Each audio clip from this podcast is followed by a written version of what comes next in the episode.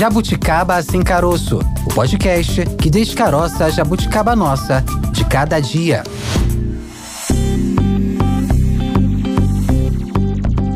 Começa agora mais um Jabuticaba Sem Caroço, podcast da Sputnik Brasil. Nosso assunto de hoje é a relação das crianças com as telas. Uma pesquisa do Centro de Estudos ligado ao Comitê Gestor da Internet aqui no Brasil revela que 95% das crianças e adolescentes de 9 a 17 anos usam a internet no país, Tayana. E esse acesso, Maurício, está acontecendo cada vez mais cedo. Primeiro contato com o celular acontece muitas vezes ainda na primeira infância. De acordo com o levantamento levantamento, 24% dos entrevistados disseram ter começado a se conectar à internet antes dos seis anos de idade. Para entender quais são os perigos desse uso excessivo e cada vez mais cedo de telas, nós vamos conversar agora com o nosso primeiro convidado de hoje.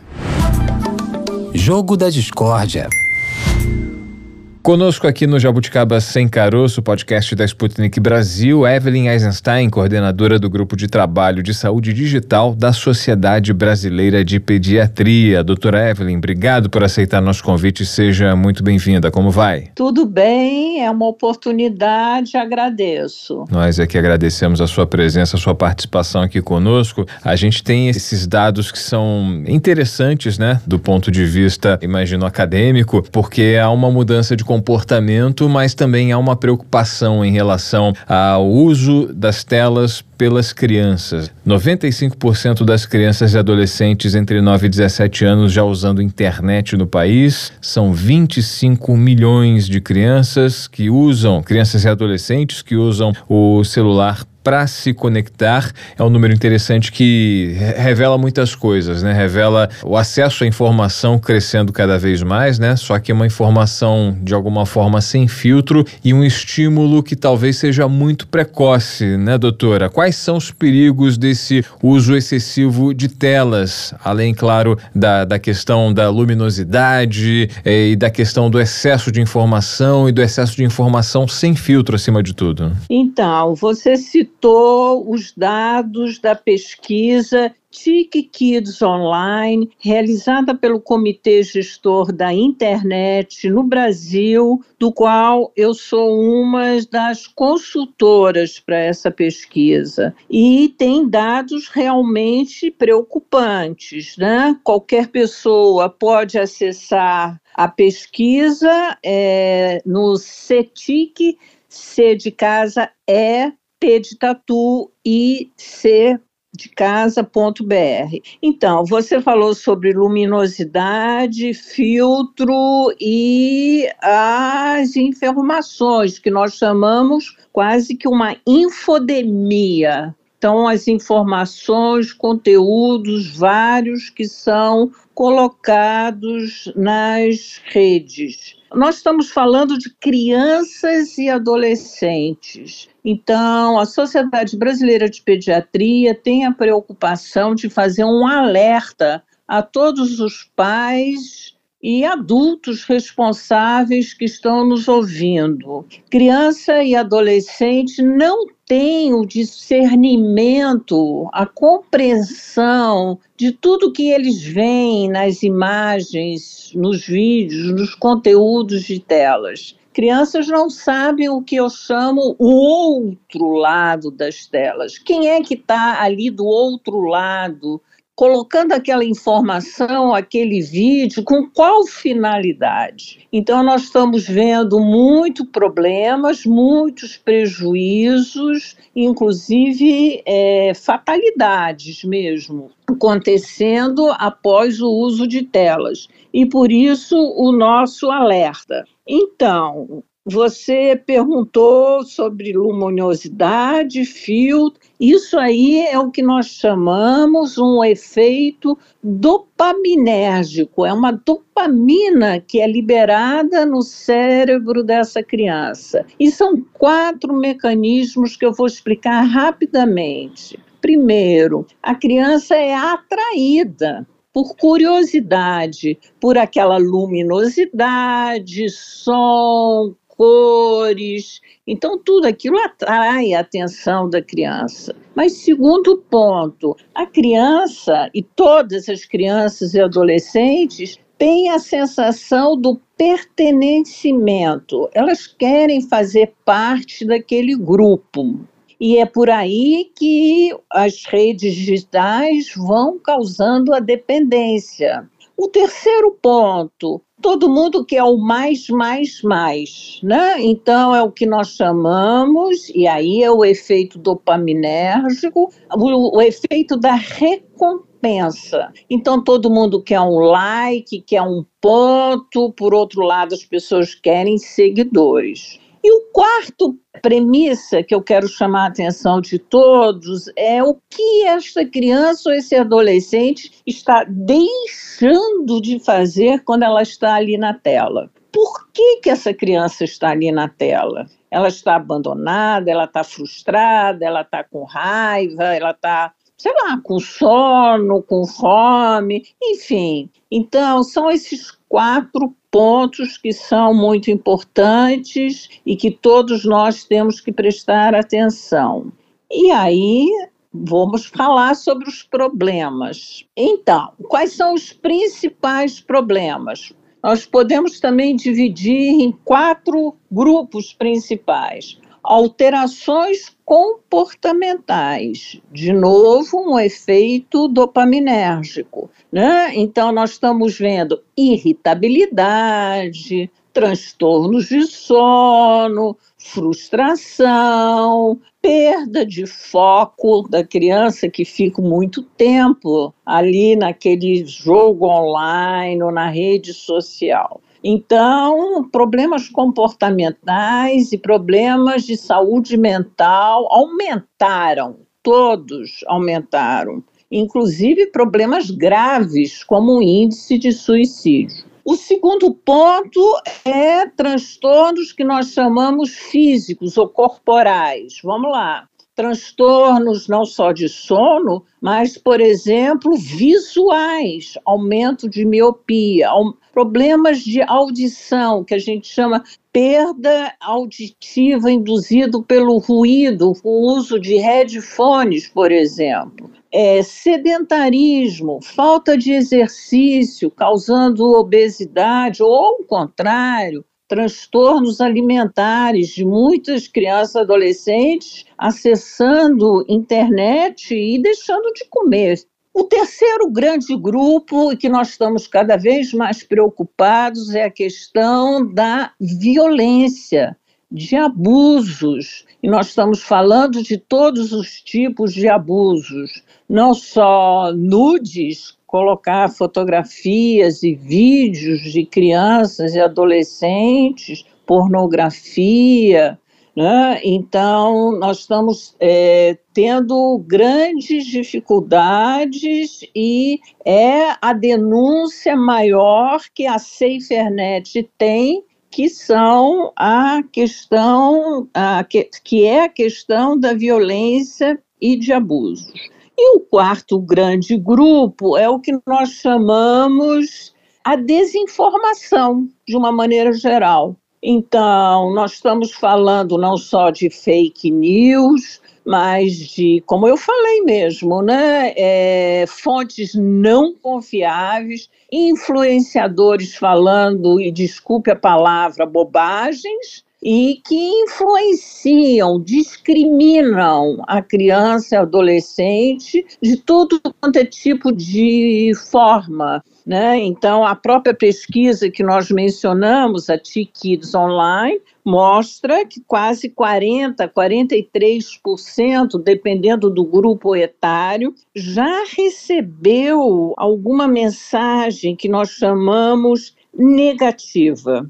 né, ofensiva ou discriminatória. E o que é preocupante, 7% nessa pesquisa não contou para ninguém. E por isso as preocupações que nós temos é, com o uso das redes digitais por crianças e adolescentes. Eu vou um pouco mais além, doutora. A gente está falando aqui crianças de um determinado é, grupo etário, né? Crianças que já têm uma noção de saber ler, saber escrever, consegue ter autonomia para mexer num celular sozinho, mas e os bebês? Porque é, também eu lembro, eu sou mãe de um bebê de quase três anos, né? Vamos falar sobre bebês, porque a Sociedade Brasileira de Pediatria trabalhou essa questão é, de crianças que nós chamamos de zero a três anos. Então, o documento está acessível no site da Sociedade Brasileira de Pediatria. Primeiro, bebê nenhum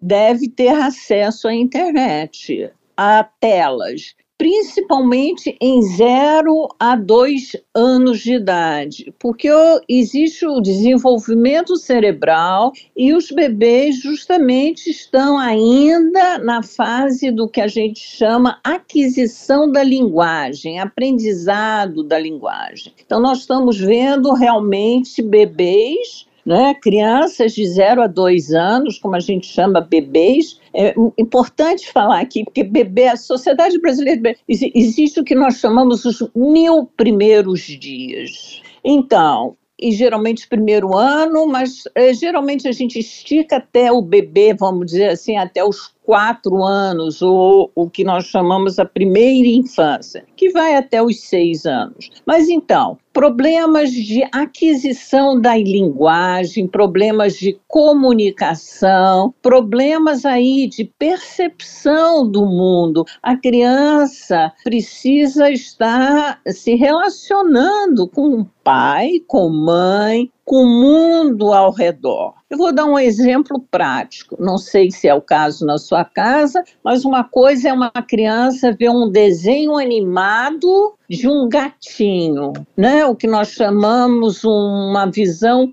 bidimensional. A outra coisa é ela ter um gatinho brincando ali, pulando no sofá, ou pulando no colo dela, ou fazendo miau. Então a criança tem toda uma percepção diferente desse mundo. E é isso que nós estamos mostrando que é o, o início dos problemas de saúde mental. E aí já vou lhe dar a dica saudável da Sociedade Brasileira de Pediatria. Desligue essa televisão, desligue esse celular e dê a mão para sua criança e vá passear num jardim, num parque público, vai é, caminhar com ela, né? Eu tenho um neto também, um ano e meio aprendeu a andar, está caminhando, aprendendo a correr, a pular, a brincar. É isso que a criança precisa. Quero também chamar a atenção para o critério que nós chamamos classificação indicativa do Ministério da Justiça, que é aquele L, né? o livre, o desenho livre que a criança pode ver. Então, por exemplo, uma criança pequena, quando nós estamos falando aqui, de novo, primeira infância, quatro, seis anos, não mais do que meia hora ou uma hora já, no máximo, vendo ali aquele filme, aquele televisão, aquele desenho animado e classificação livre, sem violência. Aí vale o alerta também, doutora, né, nessa questão do, do bebê ainda recém-nascido, que é, eu vejo, né, muitas mães, é, na hora de colocar o bebê para dormir, aí a música no celular e fica aquela luz do celular, ou então tá amamentando e tá assistindo um vídeo. É uma exposição indireta, né, da criança, daquele bebê à tela. Também é interessante evitar ao máximo esse tipo de, de comportamento, né? Lógico, nós estamos falando desconectar tudo quanto é tela, celular, televisão, vamos lá, forças eletromagnéticas, né? Esse Wi-Fi é uma forçazinha, força eletromagnética, né? E daí a gente fala do efeito de dopaminérgico, né? E tem muitos, como a gente fala, gadgets, né? Botam, sei lá, olho mágico para saber se a criança está dormindo lá no quarto. Tive uma sobrinha neta, né? Isso. Ah, ela só dorme com televisão ligada. Justamente o contrário, né? A criança que dorme com a televisão ligada, ela dorme de exaustão. A criança tem que ter um ritual do sono. A criança tem que saber que está na hora, sei lá, de escovar o dente, ler um livrinho ali, bom beijinho, boa noite. Rezou um pouquinho se quiser. Agora, eu vou chamar a atenção também por um outro fenômeno que você está falando, que acontece muito com essas mães e que nós chamamos do sharenting. Share de dividir, e são mães que colocam fotos de seus filhos ou de bebês nas redes digitais, compartilhando fotos dessa criança. De novo, alerta, cuidados de identificação dessa criança. Essas fotos nunca mais serão deletadas. É para sempre. O espaço público da internet é um espaço aberto, global e indelével. Então fica o que nós chamamos a marca digital dessa criança é, e que, de novo, pode ser usada por qualquer um, qualquer predador, sei lá, do outro lado do mundo. Essa, essa foto pode ser distorcida e usada. Então, prestar muita atenção e ter esses cuidados de segurança e privacidade e não compartilhar fotos de crianças e adolescentes em redes digitais por nenhum motivo. Doutora Evelyn fez menção a uma série de questões aqui que, muito mais do que questões de saúde, questões patológicas, né, são questões sociais. A gente está falando aí de uma série de mudança de hábitos, tanto de crianças como de pais, né, hábitos que são adotados também nas escolas. E aí a gente está debateu a questão do, do uso de telas, né? A tela do celular que o, a mãe, para tentar distrair a criança, para poder fazer uma, exercer uma outra atividade ainda dentro de casa, coloca a criança, o celular na mão da criança para ela ficar vendo um desenho, para ver alguma animação. E aí eu não é querendo dar uma de advogado do diabo, doutora, porque a gente, eu tenho filho em casa, filho pequeno também, e eu sei que realmente é importante que as, que as crianças não tenham acesso à tela. Mas a gente observa aí um fenômeno social que é questão da, da falta de apoio, da falta da rede de apoio, da falta, por exemplo, de uma base familiar completa. Às vezes as crianças ficam sob a responsabilidade de uma mãe solo, uma mãe que precisa trabalhar, trazer o sustento para casa, e aí, de alguma forma, o único jeito de distrair essa criança, de manter essa criança é, quieta, de manter, enfim, poder exercer essa outra atividade é, de repente, dar uma tela na mão. Como a, a Sociedade Brasileira de Pediatria e esse grupo de trabalho de saúde digital que lida diretamente com isso, lida com essa, com essa questão, né? Essa questão do, do da sobrecarga da mãe, da sobrecarga dos pais, da sobrecarga da família e que leva a, essa, a esse abuso e ao uso indiscriminado até o acesso é, precoce às telas. Então, Maurício, você está falando do que nós chamamos do contexto social. E por isso tem um outro lado da questão, que é a proteção social. É importante saber que muitos videogames, muito são o que nós chamamos empresas big techs internacionais, inclusive a própria Sputnik. Não é isso? Então nós precisamos ter códigos de conduta e de regulação a favor das crianças e adolescentes.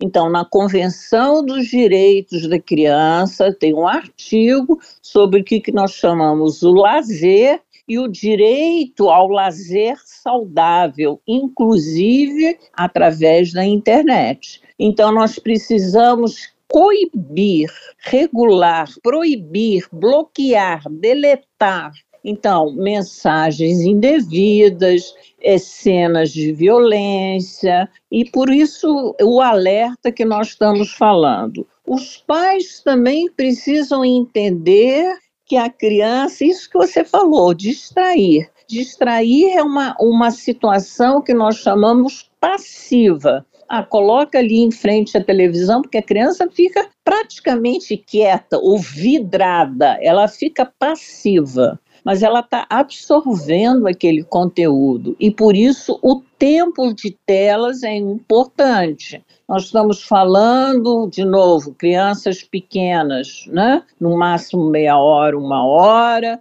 três a quatro horas, quando tem uma, uma, uma outra atividade, equilibrando de novo com exercício e tudo mais, e adolescente sempre equilibrando o tempo, nada de virar à noite, nada de virar ao final de semana. Ao contrário, esse pai ou essa mãe solo, né, aproveitar esse final de semana e se eu te der um recado saudável é desconectar, dar a mão para essa criança, sair para passear, como eu falei, num jardim público, numa área saudável, né? Conversar com essa criança e adolescente, estabelecer uma relação afetiva, emoção verdadeira, em vez de triangular com aquela tela. Nós vivemos uma geração inteira né, que eu posso dizer isso com tranquilidade,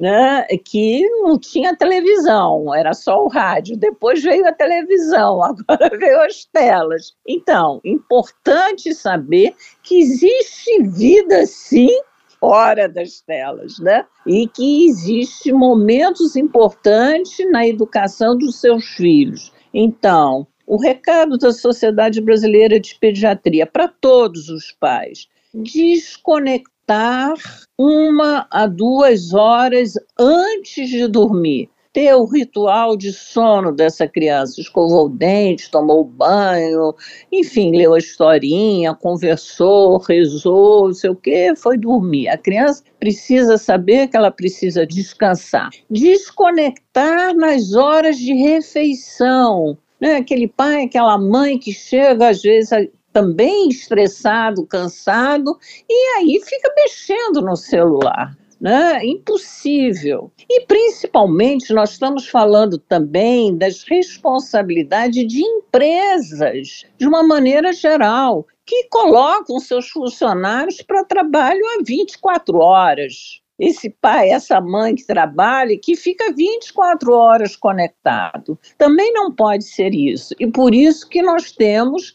toda essa proteção social e regulação social, que é um trabalho que nós estamos fazendo agora com políticas públicas para criança e adolescente e toda uma legislação brasileira a respeito disso.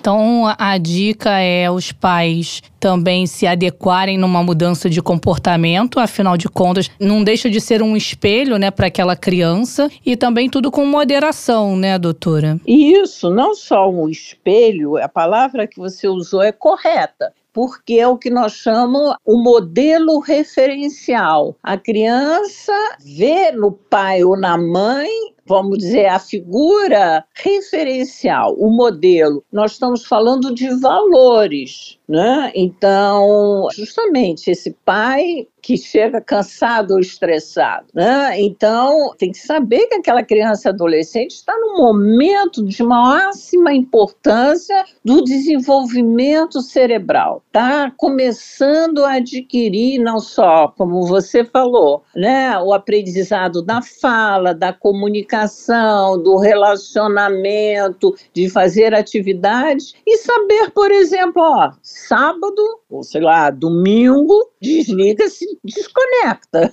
Vamos brincar juntos, vamos estar juntos, vamos conversar. O que, que você está sentindo? O que está havendo? E, lógico, também ensinar as regras de segurança e privacidade no mundo digital. Né? O mundo digital não pode se tornar um mundo, eu nem diria real, né? Antigamente nós dividíamos o mundo real e o virtual, mas o mundo digital não pode substituir a emoção, o relacionamento saudável, a comunicação, um abraço. Eu falo mesmo isso, né? A televisão, a tela digital não abraça uma criança. Então, é importante saber que a criança tem necessidades, primeiro, diferentes do mundo adulto, e segundo, não é, não é um algoritmo, porque essa tela vai estar sempre emitindo mais um vídeo. Então tem que saber exercer o controle, desconectar. Doutora Evelyn falou, mencionou uh, que a época da infância dela era não existia televisão, né? Ou não a televisão não era algo tão difundido como é hoje, né? No meu tempo a televisão era televisão de tubo. Eu então, também peguei. Havia havia preocupação dos nossos pais né, de evitar que a gente se aproximasse da tela, né, por causa da carga eletromagnética, né, você colocava o braço e ficava sim, todo arrepiado na, junto da tela da televisão, mas já havia essa preocupação em relação aos raios, é, enfim, a luminosidade que a televisão emitia, não era algo tão definido, né, é, em termos de plasticidade, de qualidade de imagem, como é hoje, né, hoje a gente tem muito mais luz e hoje a gente tem muito mais cor, sem contar a questão de conteúdo, não não entrando nesse mérito. A, gente, tá, a, discussão aqui, doutora, que eu, que eu tô levantando agora para a senhora, é da, da questão física mesmo, da, de afetar a compreensão e também a visão da criança. Né? Hoje em dia, com a evolução da tecnologia, isso acaba, acaba se tornando ainda mais nocivo para o desenvolvimento da criança e também para os sentidos da criança, a qualidade de imagem, a qualidade de som. Isso, justamente, você falou, existe a distância, a aproximação da tela. Né? Então, temos que tomar cuidado. Né? Filtro é, da luminosidade, tudo isso é importante. De novo, né? Coloque essa criança, não sei, garoto aí de 5 anos, 6 anos, como você quiser, ou 7, 8, não faz diferença para mim. Mas coloque ele em frente a uma tela, né, durante, sei lá, meia hora, uma hora. Ou coloca ele num jardim, onde ele tem uma percepção espacial diferente. Vê se ele vê direito aquela borboleta ou aquela folhagem que tem uma brisa do vento se mexendo. Então, nós estamos falando disso. Isso é o que nós chamamos regras, não só de visão, mas de percepção do movimento do mundo lá fora. E vou te falar aqui sobre a visão todos os oftalmologistas e a Sociedade Brasileira de Pediatria também já fez um documento sobre os problemas de visão. Então, todos os oftalmologistas estão atualmente prescrevendo lubrificantes de olho. E lá vai aquele colíriozinho, a lágrima artificial, porque a criança fica mesmo de olho aberto, vidrada, ela não consegue fechar o olho. E existe ressecamento de lágrimas. Então, nós estamos falando de todos esses tipos de efeitos, não é? Então, de novo, né, nós não queremos os danos, esses prejuízos à saúde, nós queremos a prevenção desses riscos. E por isso, sempre limitar não só o tempo de uso da tela, o conteúdo, saber que tipo de conteúdo, mas como eu falei, né, o porquê que essa criança está em frente da tela. Para encerrar, doutora, é, o que eu te pergunto é o seguinte: a impressão que eu tenho, numa, se fosse colocar numa escala, a exposição ao celular é pior do que a exposição à televisão. Essa impressão ela é correta ou os dois têm o mesmo grau de gravidade, digamos assim? Eu não sei como é que nós vamos colocar a métrica, vamos dizer assim, dessa. O celular não pode ser uma extensão da mão. Então, você coloca na mão de uma criança o mundo. O espaço público tem que tomar cuidado. A televisão está lá na sala e a gente também fala não deve estar no quarto da criança, né? A televisão deve estar num espaço, vamos dizer assim, comum da casa, da família, não e não lá no quarto para a criança ficar isolada ou com uma webcam às vezes transmitindo uma imagem de um nudes, porque ela vem sendo assediada porque o que nós chamamos um groomer, que é um sedutor. né, que é um predador que vai colocar. E eu tive um, uma, um adolescente assim, 13 anos, né, num programa que eu nem vou mencionar o nome para não entrar em problemas, e foi de uma pessoa lá de uma outra cidade, que nem se sabia a idade dessa pessoa. Então é, é, é preciso é, os pais estarem sempre alertas. O que, que esse filho está fazendo, com quem que ele está se comunicando, qual o conteúdo e principalmente se a criança e adolescente tem a maturidade né, de saber bloquear.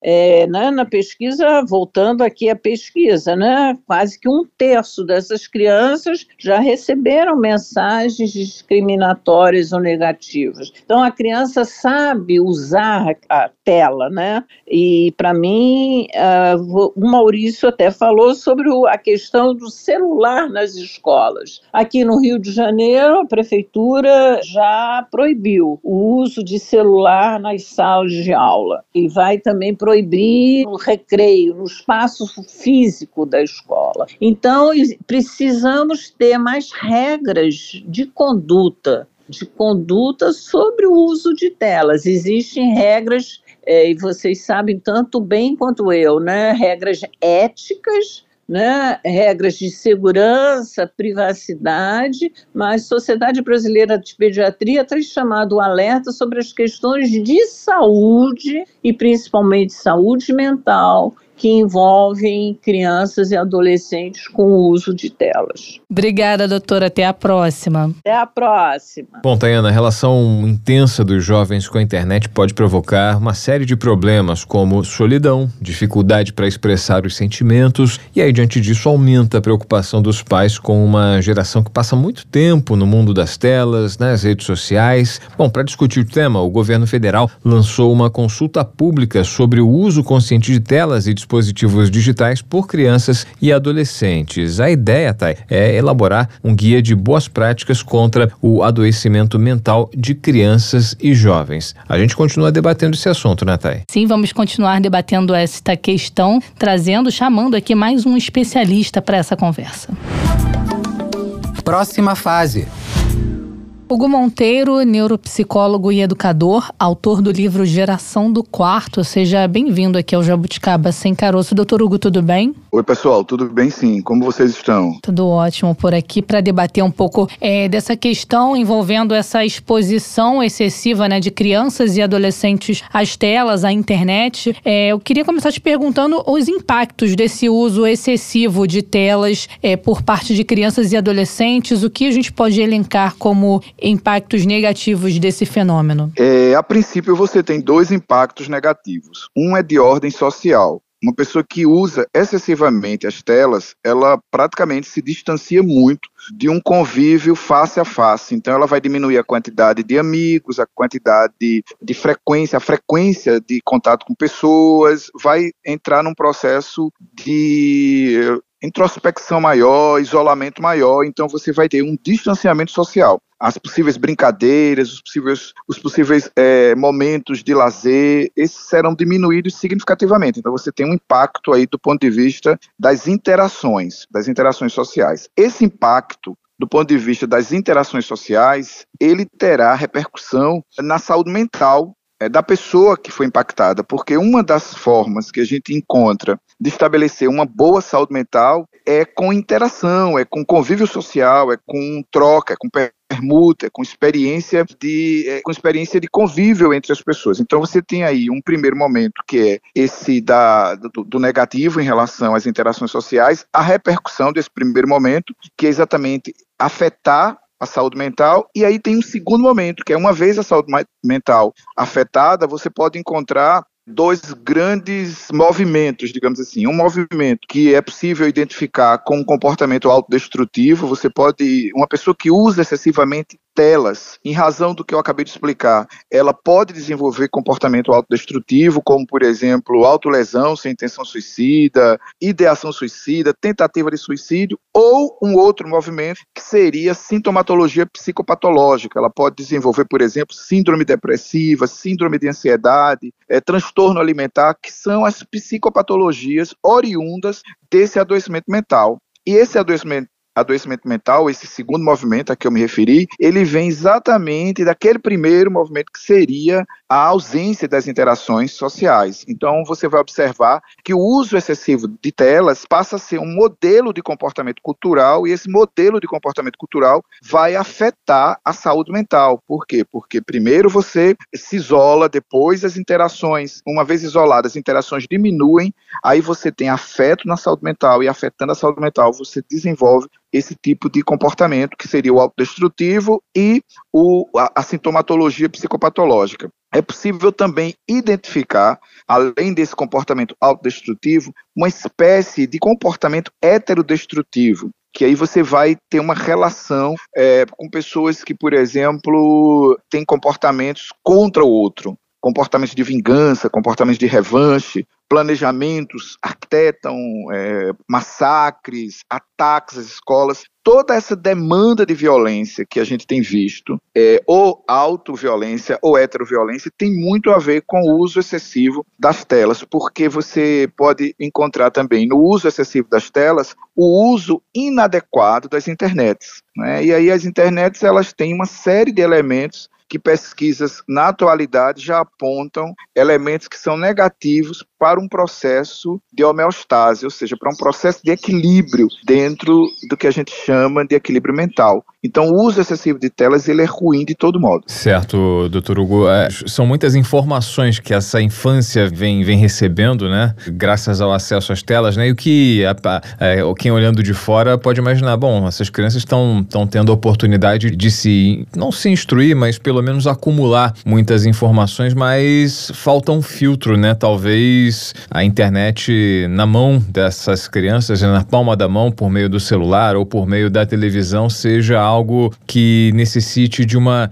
maior mediação. A senhor enxerga por aí, além, claro, né, dessa, dessa questão comportamental, né, que o senhor mencionou a respeito das informações que são nocivas, que são deletérias, né, o contato com pessoas que possam estar disseminando ideologias criminosas, que possam estar divulgando comportamentos inadequados, né, e tirando essa questão também do contato excessivo com telas que pode prejudicar o desenvolvimento dessas crianças, né? É, essa questão de falta de filtro é o principal problema desse contato precoce com a internet das crianças? Sim, sim. A criança não deve ter contato com a internet. A rigor, a gente, deveria, a gente poderia dizer o seguinte, que o contato com a internet sempre eh, deveria ser mediado pelo adulto e nós teríamos aí, do ponto de vista científico, uma orientação para que a partir dos 13 anos, ou seja, adolescência propriamente dita, você pudesse ter contato pedagógico com as internets. Mas na prática a gente não encontra isso. A gente encontra famílias que usam internet constantemente, e, portanto, de certo modo, a cultura do ambiente familiar, a cultura do ambiente escolar, muitas vezes é tomada pelo, pelo processo de uso de internet. Então você vai encontrar a internet como sendo quase que um chão onde as pessoas pisam hoje em dia. A rigor, do ponto de vista é, científico, as orientações que a gente tem dado é que as crianças não tenham contato. Por exemplo, sobretudo crianças na primeira infância, na segunda infância. Talvez na terceira infância você pudesse fazer uso pedagógico. Então, a princípio, a orientação é essa. Na prática, eu diria que seria muito bom que nós tivéssemos um letramento digital. Não é o que, é que seria um letramento digital? Seria exatamente esse filtro a que você se refere. Como é que eu posso usar a internet de maneira saudável? Como é que eu posso trazer a internet para dentro da minha casa, para o convívio na minha casa, para o convívio na escola, já que eu não posso evitá-la, ela é irreversível nesse período, eu não posso evitá-la nesse período da vida. É, como é que eu posso me letrar para aprender a usar?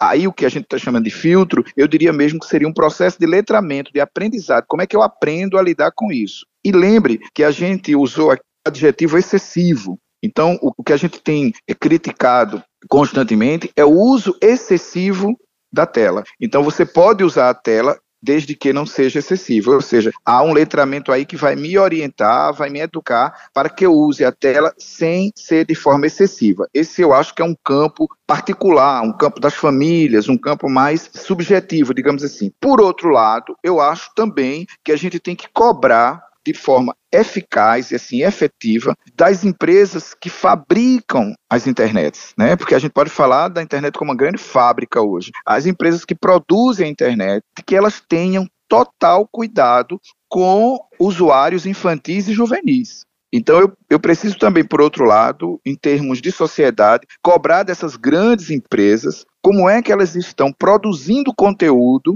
que é, e esse conteúdo ser de livre acesso para crianças e adolescentes. Então, eu penso que são é, dois braços de um mesmo corpo. Você tem um lado que é extremamente é, mais particular, um lado que tem a ver com família, tem a ver com a educação familiar, educação parental, e tem, por outro lado, um lado que é social mesmo, né? Você tem aí é, grandes empresas ganhando muito dinheiro, produzindo muito conteúdo, muito material inadequado à infância e à juventude, e sem qualquer restrição, sem qualquer filtro, sem qualquer regulação. Então, acho que a gente tem aí dois pontos que precisam ser enfrentados para que você possa ter o uso das internets de maneira saudável, porque eu não sou contra a internet, eu não sou contra o desenvolvimento tecnológico, eu não sou contra a, a, potencialidade que tudo isso nos trouxe, quando tudo isso não afeta a vida de crianças e adolescentes do modo como nós temos visto. Você pode tratar tanto do ponto de vista mais subjetivo, crianças que adoecem, que têm comportamento autodestrutivo, mas você também pode ver o uso, por exemplo, da internet como uma violência, quando a gente está tratando aí de haters, cyberbullying e esse tipo de violência que a gente encontra é, cotidianamente, levando as pessoas muitas vezes ao suicídio. Uma maneira de buscar um equilíbrio para isso, doutor, poderia a gente poderia pensar como, por exemplo, um uso com horário estabelecido, no caso de adolescentes, né? Estabelecer um horário para aquele adolescente estar conectado e no caso do celular, é, a gente é, hoje existem algumas algumas ferramentas em que é possível fazer o espelhamento da rede social daquele adolescente com o celular da mãe, do pai. Essas são algumas alternativas que, que podem contribuir para amenizar esses impactos? Sim, essas alternativas podem ser utilizadas em alguns países no mundo elas já são difundidas e me, meio que oficializadas do ponto de vista, inclusive, é, governamental, são possíveis, são alternativas, são é, possibilidades. Eu acho que um campo bastante saudável é tentar entrar em acordo coletivo com o adolescente. E para eu entrar em acordo coletivo com ele, eu preciso dialogar. Eu preciso mostrar, inclusive para o adolescente, é, quais são as repercussões positivas, porque tem, e quais são as repercussões negativas do uso excessivo das telas. Então, eu, eu penso que se a família caminha por essa estrada de buscar essas alternativas, não fazer isso de forma silenciosa, nem sem a participação do adolescente. Eu acho que é interessante que o adolescente seja ouvido, seja é, considerado, não é? E essa decisão seja uma decisão em conjunto e não simplesmente uma supervisão do tipo o adolescente usa o celular e os pais controlam o celular sem que ele saiba que os pais estão controlando. Eu acho que aí não leva para um caminho saudável. Então é conversar, manter contato, explicar, mostrar e pedir ajuda. Nem sempre a gente consegue fazer isso sozinho. Então, pedir ajuda, ouvir especialistas. É a gente está vivendo um momento realmente bem desafiador. Não é um momento simples, então nem todo mundo tem, como eu falei, letramento social, letramento digital para trabalhar com essas questões. Então pede ajuda, vai à procura de, de estudo, vai à procura de informação para poder conseguir lidar com o desafio contemporâneo. Porque se você voltar a 30, a 40, a 20 anos, esse desafio nós não tínhamos. Ele é contemporâneo, ele é produto da contemporaneidade. Então, como é que eu lido, como é que eu educo na contemporaneidade? Como é que eu falo com meu filho, com a minha filha na contemporaneidade? Então, esse é uma, é uma questão, acho que é chave. Mais do que controlar a internet, é, é, é preciso que a internet faça parte da família de forma saudável. Não adianta o adulto querer controlar o celular do filho, mas ele, o próprio adulto, usar o celular de forma desordenada. Então tem que ser ali uma, uma, uma, questão cultural mesmo na família. Sem dúvida, Hugo. É, e inclusive você destacou essa questão da necessidade né, da, dessa decisão ser tomada em conjunto, em família, e incluir o adolescente para que ele não se sinta de alguma forma é, alheio a tudo isso, como apenas um mero ator que obedece e, e cumpre ordens, né? Quando é importante esse processo de conscientização de mostrar, ó, a gente não está fazendo isso porque a gente é carrasco porque a gente é ruim, né? Isso faz parte de um, de um processo de, de crescimento, de um processo de, de aprendizado coletivo, né? E você tem que fazer parte disso, né? Isso, isso. Porque não adianta, você pode proibir o adolescente de usar o celular, ele vai encontrar estratégias de, inclusive, burlar a sua proibição. Não é interessante isso. É interessante que a gente tenha ali uma cultura construída de forma saudável. E é possível fazer isso? Claro que é possível fazer. É possível encontrar caminhos saudáveis de educar. A gente tem que entender que nós estamos vivendo um desafio. E, portanto, esse desafio precisa ser é, vencido, ultrapassado em conjunto. Não é um desafio exclusivamente dos pais, é um desafio também para o adolescente. Ele, ele lida com uma nova maneira de subjetividade, uma nova maneira de desenvolvimento. Então é preciso que a gente entenda, como sociedade, que o uso excessivo de telas nos prejudica. O uso excessivo de tela prejudica a todos nós. No caso de criança e adolescente, prejudica ainda mais por questões neurofisiológicas. Nós não temos, nós adultos, as repercussões neurofisiologicamente são diferentes em nós. Em criança e adolescente, as repercussões são de outra ordem altera questões do metabolismo. Então, é, é diferente o processo. Mas, de todo modo, o desafio está posto para todo mundo, para adulto, para criança, para adolescente. A orientação que a gente tem dado é que a criança não tenha contato com telas do, da forma como elas vêm tendo. E adolescente só tenha contato com telas de maneira é, organizada e saudável, de maneira que ele possa fazer parte do mundo, interagir com o mundo, participar do mundo, mas sem utilizar as telas como um recurso de fuga, como um recurso de compensação. É, é isso que a gente tem que discutir. E essa discussão não pode ser uma discussão exclusivamente da ciência, não pode ser uma discussão exclusivamente da família, não pode ser uma discussão exclusivamente da escola, tem que envolver as mídias, tem que ser uma preocupação realmente é, da sociedade, porque nós corremos riscos de, em bem pouco tempo, termos uma sociedade extremamente depressiva e ansiosa, o que pode nos levar a uma espécie de anomia social, de caos social. E eu não quero ser aqui apocalíptico, mas eu estou sendo racional, olhando os dados que eu analiso cotidianamente. Nós estamos diante de um desafio. E por isso que não pode envolver também só uma decisão subjetiva. Tem que envolver uma decis... tem que envolver as grandes empresas que estão atreladas a esse processo cultural. É mais do que só um processo pedagógico de como é que eu educo meu filho, como é que eu educo minha filha. É realmente um desafio lidar com algoritmos, algoritmos produzidos e preparados muitas vezes para despertar em nós uma, uma espécie de sensação de, de prazer, uma espécie de, de sensação de lazer, um bem-estar. Então, isso tudo tem que ser pensado. A gente tem aí evidências científicas que nos mostram que a maneira, por exemplo, como muitas mídias sociais foram construídas, elas têm na base a intenção de nos causar uma espécie de dopamina, de uma, uma, uma situação dopamínica, é, uma situação de ocitocina. Então, isso é que a gente tem que discutir, a gente tem que discutir também esse campo. Tem, tem estratégias montadas e nossos filhos, nossas filhas estão se desenvolvendo com essa cultura. Eu não posso agora dizer para o meu filho, olha, você nunca mais na vida vai usar celular, mas eu posso conversar com ele, entrar em acordo, mostrar para ele quais são os pontos positivos do uso do celular, quais são os pontos negativos do uso dos games, por exemplo, que a gente também tem que falar dos games, os games também estão nas telas. O que é que significa plataforma de stream? Que às vezes você não usa muito celular,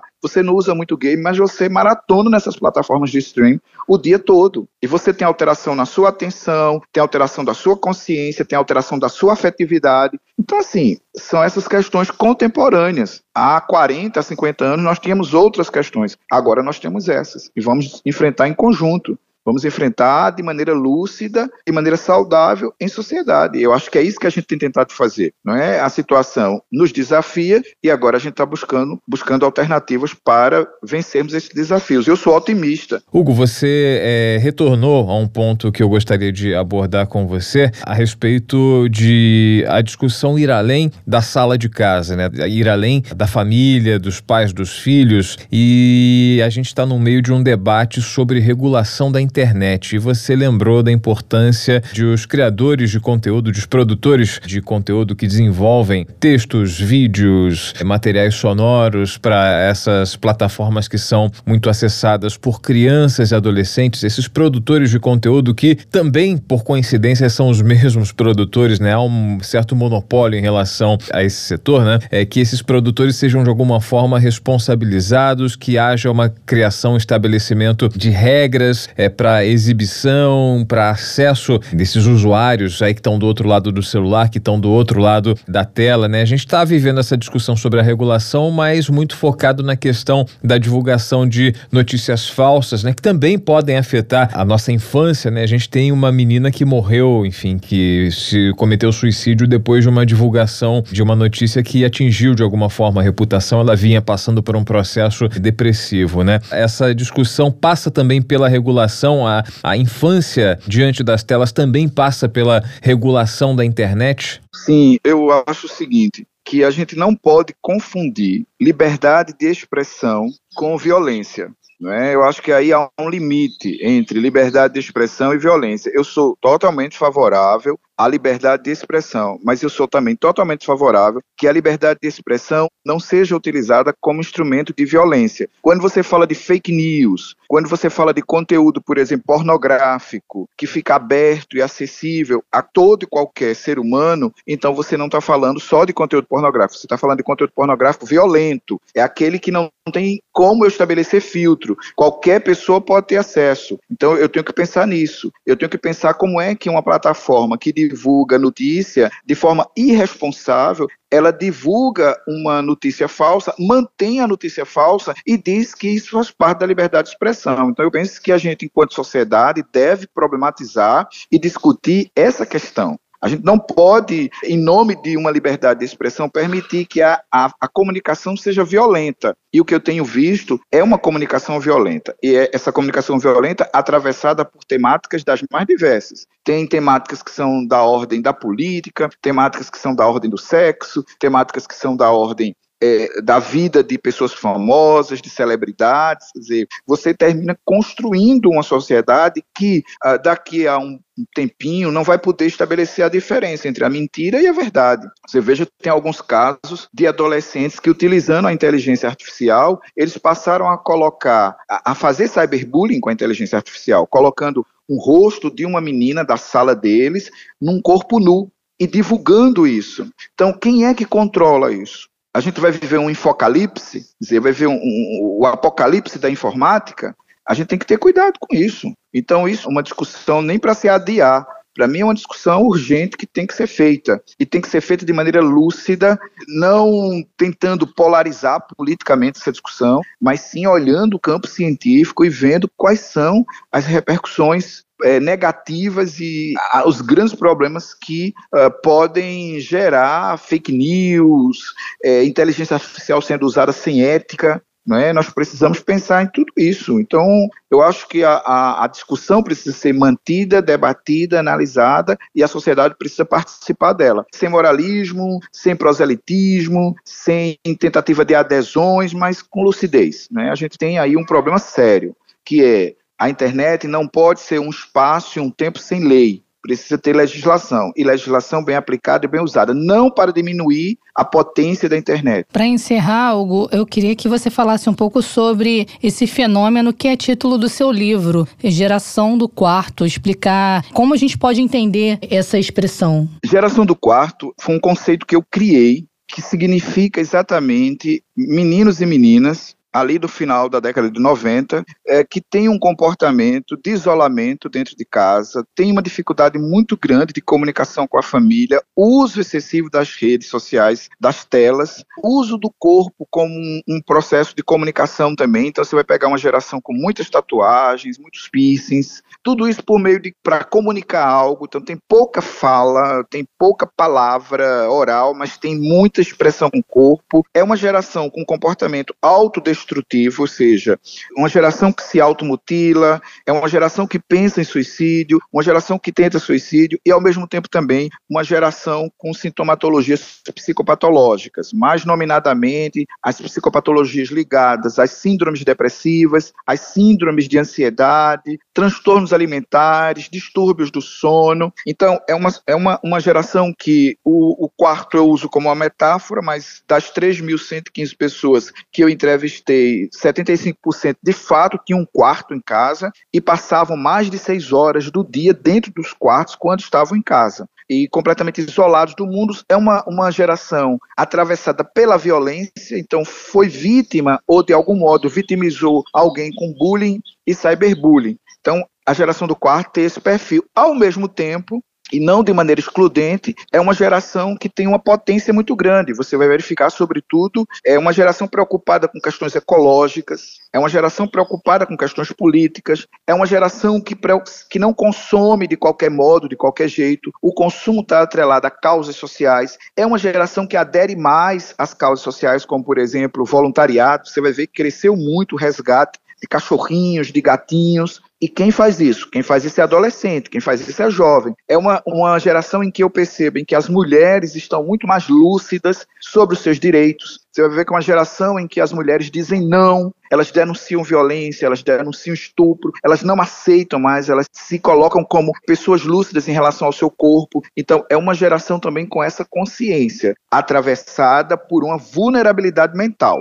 É? Ela tem uma vulnerabilidade mental e, mais expressivamente, essa vulnerabilidade mental está no campo emocional, porque o, o campo cognitivo dessa geração não é afetado. Eu sou completamente contrário a pesquisas que é, querem atrelar a geração do quarto há uma diminuição, por exemplo, de coeficiente de inteligência. Eu acho, essa, eu acho que essa geração é extremamente inteligente, só que o conceito de inteligência se amplia. Eu encontrei esse fenômeno aqui no Brasil, nominei como geração do quarto, mas nas minhas pesquisas eu também fui encontrá-lo na Ásia, sobretudo no Japão, na Coreia do Sul.